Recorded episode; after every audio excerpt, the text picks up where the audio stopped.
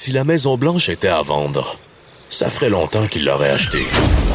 Vous écoutez Que Dieu bénisse l'Amérique. avec Vincent Dessureau. Alors évidemment, chez nous, comme aux États-Unis, on voit euh, la, courbe baisser, la courbe évidemment des cas euh, de COVID, autant que des décès, des hospitalisations, ça peut être, c'est très encourageant ici comme euh, aux États-Unis. D'ailleurs, je voyais, c'est une des, je pense c'est la semaine où ça a le plus baissé aux États-Unis d'une semaine à l'autre.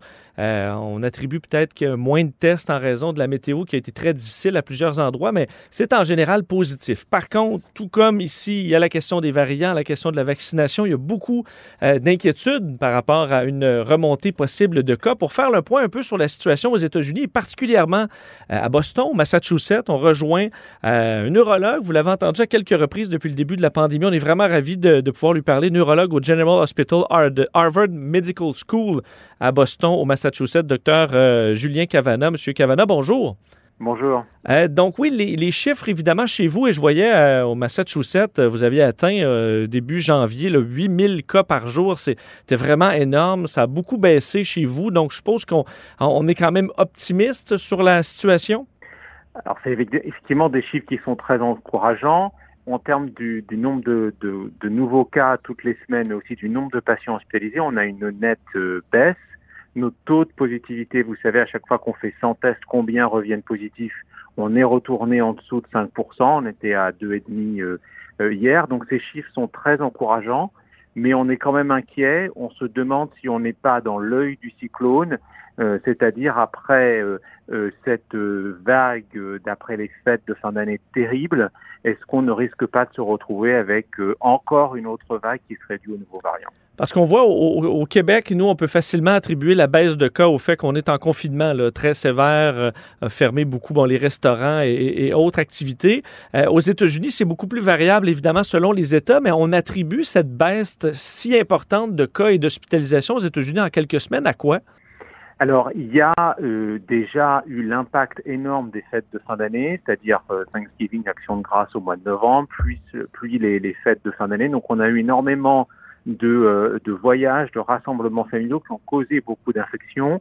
Et en janvier-février, avec une baisse des déplacements de population, peut-être une prise de conscience aussi, c'est-à-dire quelque part un confinement euh, volontaire euh, qui nous a permis de réduire euh, la, la transmission. On a aussi euh, une volonté du gouvernement fédéral et de la présidence Biden qui, démarre d'attirer l'attention du public sur les consignes de santé publique. Le port du masque s'est amélioré. Et puis enfin, on a une montée en puissance de la vaccination, euh, puisque euh, là, on arrive à près de 20% de la population américaine qui est vaccinée. Est-ce que le ton différent du nouveau président Joe Biden, vous, vous avez senti que ça aide un peu au niveau de l'opinion publique à, être, à réveiller un peu les gens sur, sur l'importance justement du masque ou d'autres procédures? Est-ce que vous le sentez ou ça, ça demeure un peu, euh, un peu moins tangible? Non, je crois qu'il y a des variations euh, régionales, évidemment, mais euh, dans l'ensemble, on a l'impression que la bataille du masque, en particulier, est en train d'être euh, euh, gagnée. Euh, les, euh, les rapports que je reçois un peu de mes confrères dans tout le dans tout le pays, c'est que dans la population générale, le port du masque est adopté de façon assez euh, assez massive. Et il y a une une prise de conscience dans la dans la population. Et le message aussi face euh, à la contagiosité de ces euh, de ces variants est en train de passer. Donc les Américains font peut-être un peu plus attention qu'ils ne le faisaient il y a quelques semaines. Justement sur la question des variants ici, bon c'est un, un peu un sujet parmi les plus importants des derniers jours et des dernières semaines. Euh, qu'en est-il aux États-Unis? Est-ce qu'on fait assez de tests d'un pour avoir un portrait de la situation réelle? Je voyais qu'en Floride on était particulièrement euh, atteint par des, cas de, variants. Euh, ça ressemble à quoi chez vous Massachusetts? Et est-ce qu'effectivement, on a ce qu'il faut pour pouvoir avoir un réel portrait de la situation? On risque de se faire prendre de vitesse? Alors, euh, la, la, réponse courte, c'est que non, on n'en fait pas assez. Euh, il faut bien comprendre cependant que de tester pour les variants, euh, ça prend beaucoup de temps. C'est pas le test pour savoir s'il y a le, le, le virus.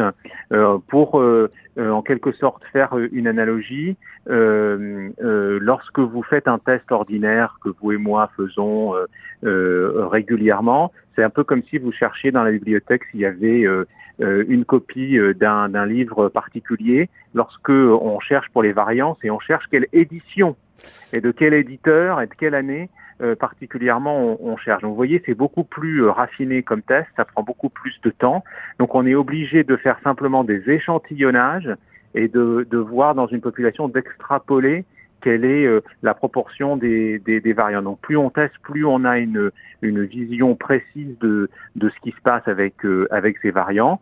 Nous, on sait que là, dans le Massachusetts, on a notre premier cas documenté d'un variant d'Afrique du Sud, mais ça veut dire que sans doute, il y a plusieurs cas dans la population, ce qui pose plein de questions sur l'infection, euh, euh, la transmission de ce, ce virus et la protection que le vaccin peut offrir. Euh, vous êtes quand même avancé aux États-Unis avec les vaccins. Vous avez eu accès à des doses beaucoup, beaucoup plus qu'ici au, Canada. Il y a eu peut-être quelques difficultés au niveau de l'administration de, ces vaccins-là, d'avoir la capacité de, les administrer. Euh, vous en êtes où? Est-ce que euh, vous pensez que là-dessus, les États-Unis sont en train tranquillement de gagner le combat pour avoir une vaccination accessible et assez rapide? Je ne crierai pas victoire si vite. C'est une, course contre la montre entre les variants et le, et le vaccin. Euh, dans la population des soignants, on a déjà l'impact parce que c'est une population assez homogène qui a été vaccinée presque dans son intégralité. Et donc les premiers chiffres qui, qui commencent à remonter, et on le voit sur le terrain, hein, on a beaucoup moins de soignants qui appellent pour dire qu'ils sont malades et qui, qui, qui testent euh, pour, euh, pour la Covid. Donc on a ce poids qui s'enlève de nos, de nos épaules. Mais le problème, c'est qu'un certain nombre de, de, ces, de ces variants semble euh, être euh, partiellement, en tout cas, résistant euh, au vaccin. Et cette dérive génétique du, du, du, virus et donc l'apparition de, nouveaux variants va, va continuer à arriver. Donc plus vite on réussit à vacciner l'ensemble de la population, plus vite on va s'en on va s'en sortir. Mais ces nouveaux variants veulent sans doute dire que dans les mois qui viennent, il faudra une injection de rappel euh, de, euh, euh, de vaccins pour couvrir contre ces, ces nouveaux variants. Ce que j'espère à ce stade, c'est pas tellement qu'on s'en sorte avec une simple vague de, vaccination, mais qu'on s'en sorte avec deux vagues mais on pourrait très bien arriver dans une situation où il faudra un rappel de vaccination Covid tous les ans. Et euh, dernière question, la partie euh, du, refus ou des gens qui ne souhaitent pas être vaccinés. Je voyais hier euh, le Pentagone qui disait qu'une grande partie des, soldats américains, je pense que c'était même 30 n'étaient pas intéressés à avoir le vaccin. Une, quand même une forte population qui, refusera le vaccin. Donc même si on a les doses, il faut, pouvoir convaincre ces gens-là de, la recevoir. Est-ce que ça, vous avez beaucoup d'éducation à faire chez vos, patients ou vous sentez que tranquillement on, accepte que oui, ce sera bien, même si on est jeunes, même si on n'est pas dans la population la plus à risque, que c'est important de se faire vacciner? C'est euh, un combat euh, à l'échelle individuelle. J'ai des patients tous les jours qui sont euh, hésitants. Lorsque les soignants montrent l'exemple, prennent le temps d'expliquer, euh, souvent on réussit euh, à convaincre euh, les patients et plus le vaccin avance dans la population et plus on a de personnes vaccinées, plus il y a un phénomène de réassurance dans la population. Donc vous aurez toujours des irréductibles qui ne voudront pas se faire vacciner. Le but c'est qu'il y en ait le moins possible si on pouvait arriver à 80% euh, euh, de la population euh, couverte, peut-être que ça nous offre cette unité collective qui nous permet de, de, de s'en sortir. Donc chaque personne convaincue et vaccinée compte. Docteur Cavana, un immense merci. Je sais que vous retournez à l'instant s'occuper de vos, vos patients. continuez votre bon travail. Merci d'avoir été avec nous aujourd'hui. Merci de votre invitation. Au revoir.